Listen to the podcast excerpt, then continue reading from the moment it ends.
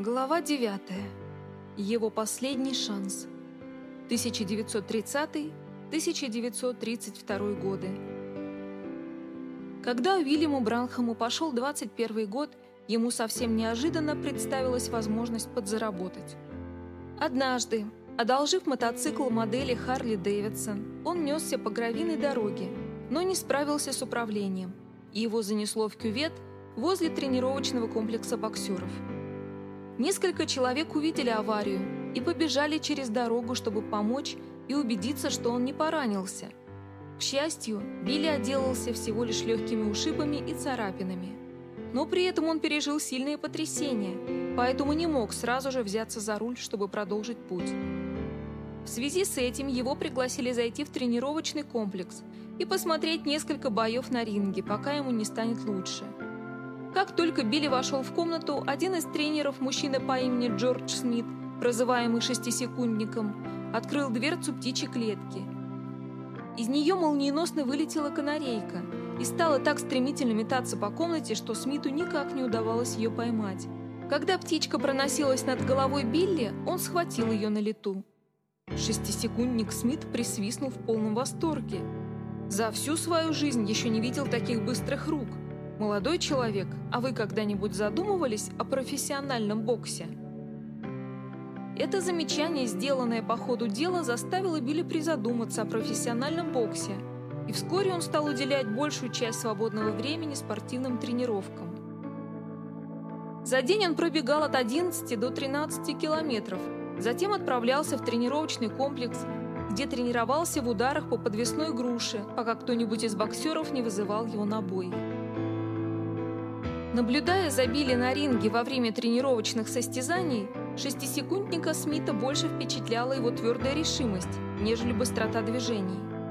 Тренер провел с Билли много часов, обучая его правильной постановке ног, движением рук, а самое главное, как принимать удары и удержаться при этом на ногах.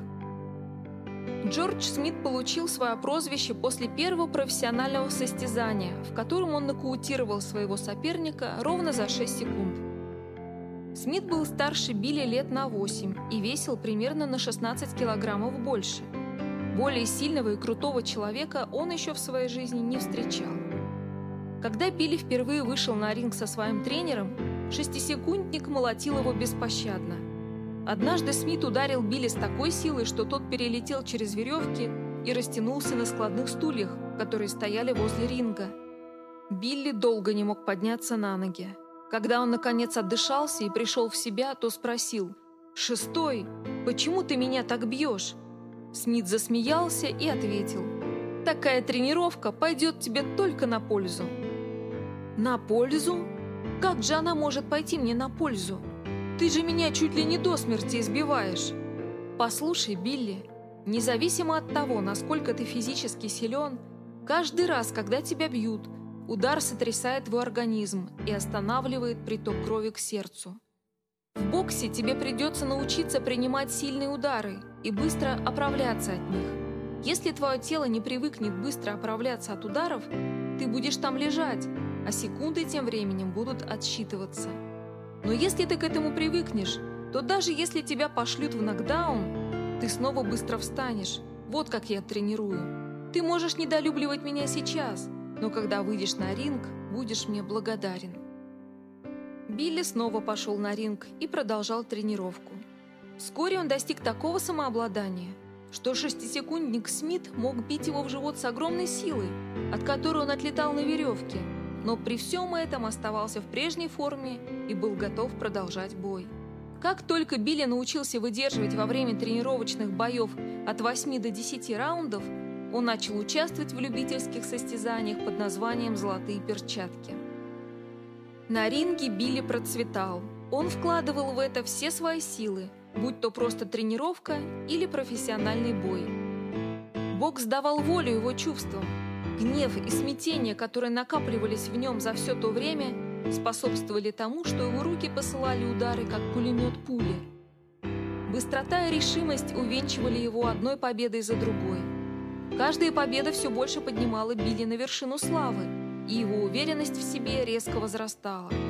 Никогда в жизни он не получал такого признания, такого одобрения. он начал чувствовать себя значительной личностью. Участвуя в состязаниях как боксер-любитель, Билли не проиграл ни одного боя. Прошел год его участия в турнирах «Золотые перчатки», и он стал профессионалом. Он одержал победу в 15 матчах подряд, включая районный чемпионат среди боксеров легчайшего веса, в котором принимали участие представители из трех штатов. Теперь Билли думал, что он непобедим. Но однажды коса нашла на камень. Он встретил равного себе противника. Ему назначили поединок с Биллом Причардом, боксером из Западной Вирджинии, принимавшим участие в чемпионате. Матч проходил в Эвансвилле, штат Индиана. Билли поехал в Эвансвилл со своим другом, Говардом Маклином, боксером второго полусреднего веса, у которого также был матч в тот вечер.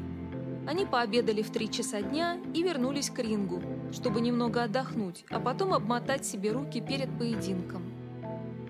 На Билли был синий костюм. Вынув из кармана расческу, он провел ею по своим густым темным волосам. Говард взглянул на своего приятеля и присвистнул. «Знаешь что, Билли, ты похож на баптистского проповедничка!» Билли воспылал гневом. Он всегда был повышенно чувствителем к оскорблениям, и в его восприятии проповедник был равнозначно неженке. «Так, подожди минутку, Говард, тебе бы лучше улыбаться, когда говоришь такое». Билли широко расставил ноги и приготовил кулаки.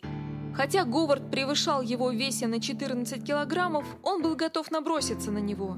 Но Говард просто засмеялся, уверяя его, что всего лишь пошутил. И Билли опустил кулаки тот вечер на ринге Билли был изумлен силой и быстротой своего соперника. Причард ринулся на него с яростью, равной которой Билли еще не знал. Впервые за всю свою боксерскую карьеру он почувствовал неуверенность в своих силах. В начале матча, осознав, что попал в просак, он еще надеялся, что сможет закончить поединок с Причардом в ничью. Но когда в разгаре матча на Билли стали обрушиваться удары один за другим, он задал себе вопрос – Уж не собирался ли Причард прикончить его там? К концу боя, в передышке между раундами, Билли, сидя на стуле, поднял взор к потолку и тихо помолился. «Боже, если ты позволишь мне выйти отсюда живым, я обещаю, что оставлю бокс». После того вечера Билли больше никогда не выходил на ринг. Как-то осенью 1931 года Билли ремонтировал счетчики на газовом заводе в Нью-Олбани. От газовых испарений у него закружилась голова, и он упал на пол.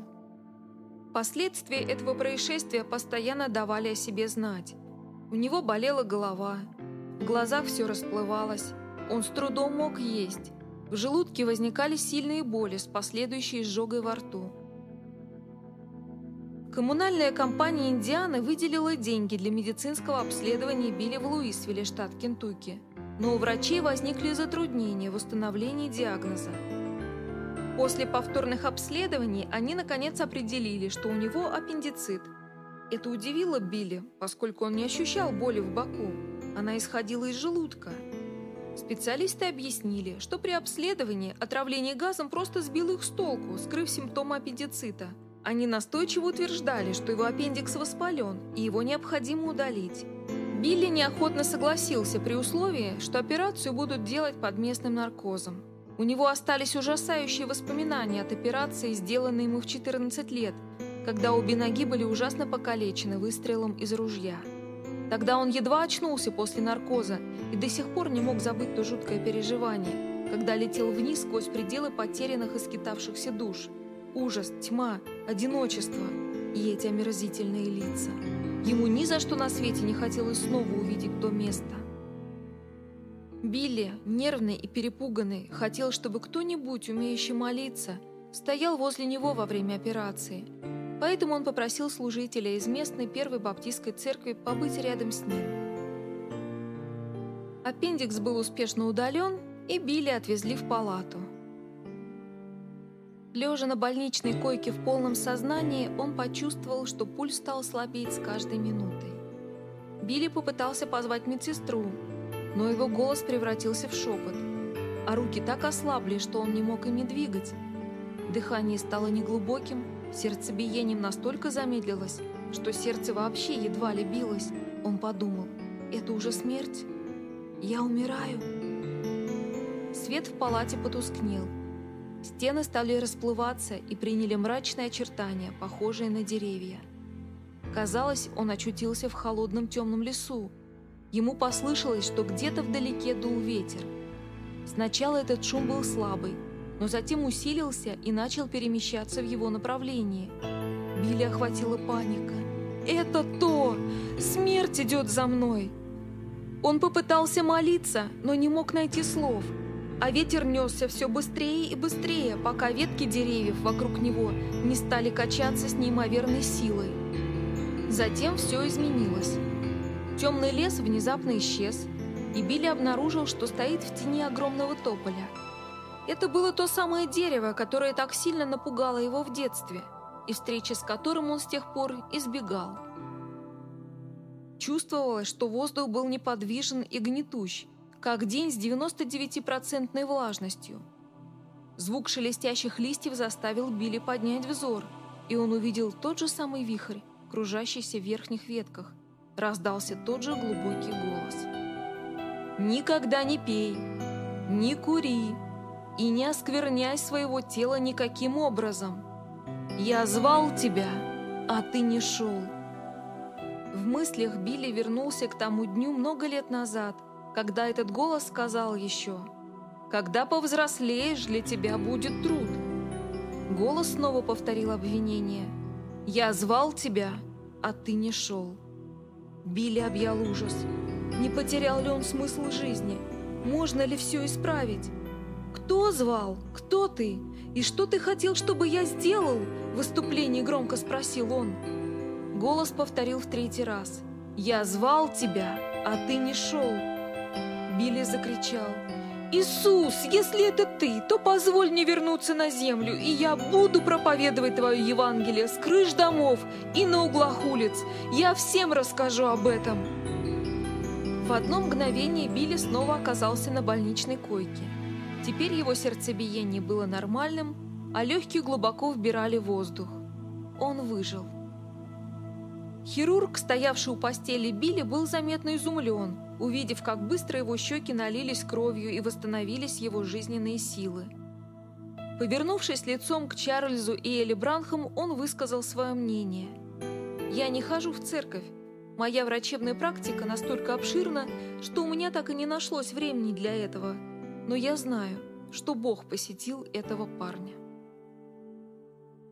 Билли был вынужден вернуться на работу, как только его швы могли выдерживать нагрузку. К сожалению, операция не сняла ни одного из первоначальных симптомов. На протяжении зимы его физическое состояние постоянно ухудшалось. Желудок Билли извергал почти все, что он пытался есть, вынуждая его жить на ячменном отваре и соке чернослива, и даже это плохо усваивалось. У Билли развился астигматизм. Он мог видеть только в очках с толстыми линзами – Всякий раз, когда он снимал очки, его голова так сильно тряслась, что парикмахер даже не мог его постригать. Врачи-специалисты в Луисвилле были озадачены. После множества проведенных обследований один врач сказал, «Мистер Бранхам, боюсь, что ваше состояние безнадежное. Ваш желудок представляет собой не что иное, как большой клубок воспаленных язв. Вам придется строго соблюдать диету всю оставшуюся жизнь. Никогда не забывайте – что один кусочек твердой пищи погубит вас. Билли вернулся домой измученным и подавленным. Но, по крайней мере, он был жив. Теперь он был решительно настроен найти Бога, чтобы сдержать свое обещание. С огромным воодушевлением он начал читать Библию. Чем больше он читал, тем больше ободрялся. Он на самом деле мог отождествиться с такими событиями, когда мужчины и женщины слышали Божий голос – говоривший непосредственно к ним. Возможно ли, что Бог говорил к нему из листвы того тополя, когда он был совсем еще мальчиком? Билли всегда подозревал, что это был он, но не был до конца убежден, пока не прочитал о том, как Бог говорил с Иовом из вихря. Это его полностью убедило. Затем, когда Билли Брахам с головой погрузился в чтение жизнеописания Иисуса, Петра и Павла, он просто сгорал от возбуждения – Здесь он нашел объяснение тем странным, похожим на транс переживаниям, когда он вовсе не спал, был в бодрствующем состоянии и внезапно обнаруживал, что находился где-то в другом месте и видел, как происходило нечто, что выглядело настолько же реально, как ботинки на его ногах. В Библии это называется видениями. Так что его жизнь, возможно, не была такой уж странной. Просто-напросто Бог действовал с ним. Билли начал посещать различные церкви в своей местности, спрашивая, как он мог бы встретиться с Богом. Но вместо согласия и общего четкого пути он столкнулся с противоречивыми мнениями, которые порождали одно лишь замешательство. Первая баптистская церковь хотела, чтобы он записал свое имя в регистрационный журнал их церкви, и тогда они вручили бы ему письмо о принятии в число своих членов. Лютеране хотели, чтобы он посещал уроки конфирмации. Католики сказали, что ему нужно признать Папу Римского как верховную Божью власть на земле и посещать мессу каждое воскресенье. Адвентисты седьмого дня сказали, что ему следует соблюдать субботу как шаббат. Каждая церковь полагала, что у нее есть монополия на истину, тем самым исключая все другие церкви. Билли не знал, что и делать. Он не имел ни малейшего представления, где найти Бога. Затем он подумал, а знаешь, ведь я видел его в природе. Пойду-ка я в лес поговорить с ним. Он отправился в одно из своих излюбленных охотничьих местечек, но и это не помогло. Он не знал, что говорить, и чувствовал, что глупо разговаривать с самим собой, когда, казалось, не было никого, кто слушал бы его. Тогда его осенила одна мысль. А почему бы не написать Богу письмо? Это показалось хорошей идеей, и он написал. «Глубоко уважаемый сэр, я сижу здесь, охотясь на белок, и знаю, что вы проходите здесь, по этой тропе. Я знаю, что вы проходите мимо меня. Я нуждаюсь в вас. Пожалуйста, придите когда-нибудь поговорить со мной. Я хочу кое-что вам сказать. Билли Бранхам. Прибив это письмо к дереву, Билли пошел домой, размышляя о том, что вернется туда чуть позже, чтобы проверить, не вышло ли что-нибудь положительное из всего этого. Но на следующий же день он засомневался, рассуждая. «Постой-ка, ведь я никого там в лесу не видел. К тому же, если Бог везде, тогда я смогу встретиться с Ним в городе так же легко, как и в лесу. Но тогда я снова прихожу к своей первоначальной проблеме. Мне хочется поговорить с Богом, но я не знаю, как мне это сделать. Он пошел в старый сарай позади своего дома и закрыл за собой дверь. После дождя прошедшей ночи в сарае капала вода. Не обращая внимания на то, что земля была сырой, Билли встал на колени у разбитого и ржавого Форда модели Т, думая о своем намерении и отчаянно желая поговорить со своим творцом. Он пробормотал. «Ну как же мне это сделать? Я видел картинки, как люди молятся, и кажется, они складывают свои руки вот так. Он сложил свои ладони перед собой в традиционной позе молитвы. Теперь что же мне сказать? Ведь придется как-то это сделать, и я не знаю как. Единственное, что пришло ему в голову, это говорить наугад. Глубоко уважаемый сэр, я хотел бы, чтобы вы пришли и пару минут поговорили со мной. Я хочу сказать вам, какой я плохой. Он остановился и прислушался. В сарае по-прежнему царила мертвая тишина. Может быть, мне следовало сложить руки вот так? Он сцепил пальцы и попробовал снова. Глубоко уважаемый сэр, я просто не знаю, как правильно это делать, но я надеюсь, что вы поймете. Не поможете ли вы мне? Он опять остановился и прислушался. Ничего. И тут прорвались его чувства. Из его глаз потекли слезы. «Сэр, даже если вы не говорите со мной, я все равно буду говорить с вами. Господин Бог, во мне нет ничего хорошего. Я стыжусь самого себя. Простите, что я пренебрегал вами все эти годы, но теперь я нуждаюсь в вас. Пожалуйста, придите поговорить со мной». Вдруг он почувствовал в теле странное ощущение. Когда он открыл глаза и поднял голову, по его спине пробежал мороз, и его объял страх – Перед ним сиял яркий янтарный свет, образовывая в воздухе крест правильной формы. Из глубин энергии этого света раздался голос, говоривший на языке, подобно которому Билли никогда раньше не слышал. Затем все это исчезло. Билли стоял на коленях в полном оцепенении. не в силах пошевелиться и дышать. Наконец он овладел собой и сказал, «Сэр, я не понимаю вашего языка, но я полагаю, что мне как-то следует быть причисленным к этому кресту, и мои грехи должны лежать там.